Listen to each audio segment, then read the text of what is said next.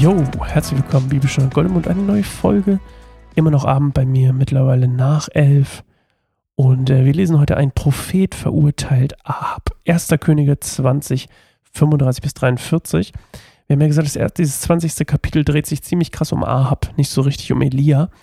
Ich wollte aber nicht Elia, Elisa und Ahab daraus machen. Das klingt irgendwie wie so eine Doku-Soap oder so. Nee, wobei, das klingt eher wie so ein Tisch. Wie heißt denn der andere? Matthias Schweighöfer-Film. Äh, Egal, vielleicht auch nicht. Ähm, wir lesen jetzt hier gleich über den Propheten. Ich sage euch, ähm, sage ich euch was vorher? Ich muss immer überlegen, ob ich irgendwas vorher sage oder zwischendurch oder danach. Ähm, ja, wir, wir lesen erstmal. Wir kommen aus dem Setting, dass Ben Haddad verschont wurde. Ihr erinnert euch vielleicht. Ähm, und die jetzt gemeinsame Sache machen.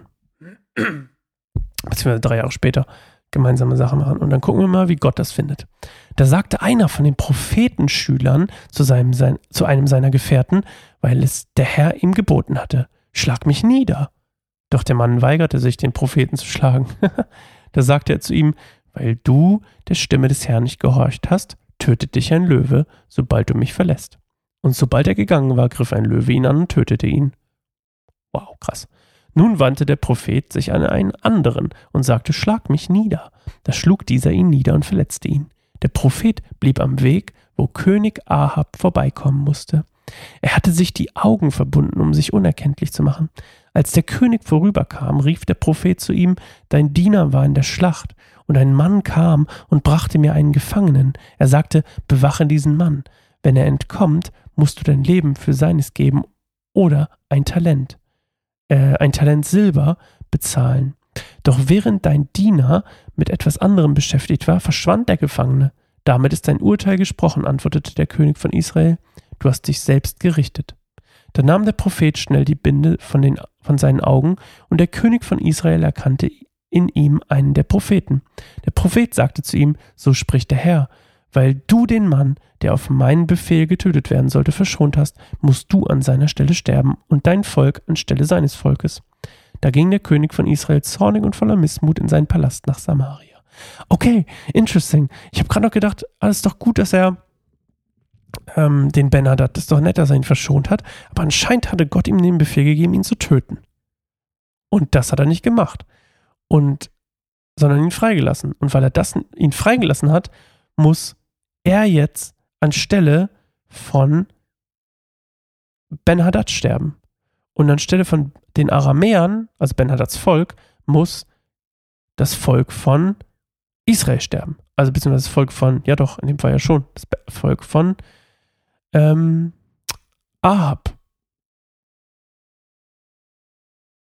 Interesting. Also augenscheinlich hatte Ahab den Befehl, auch wenn es hier nicht erwähnt wurde, ähm, von Gott erhalten, Ben Hadad zu töten.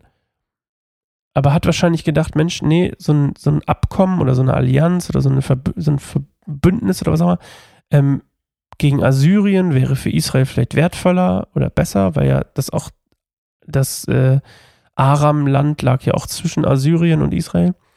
Und ähm, jetzt würde anstatt quasi Ben Hadad Ahab sterben.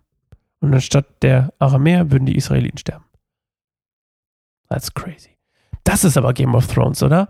Wo der Typ mit den, mit den ganzen Gesichtern irgendwie sagt, immer wenn ein Leben, das Leben muss dem gegeben werden und wenn das nicht gegeben wird, muss jemand anders das geben.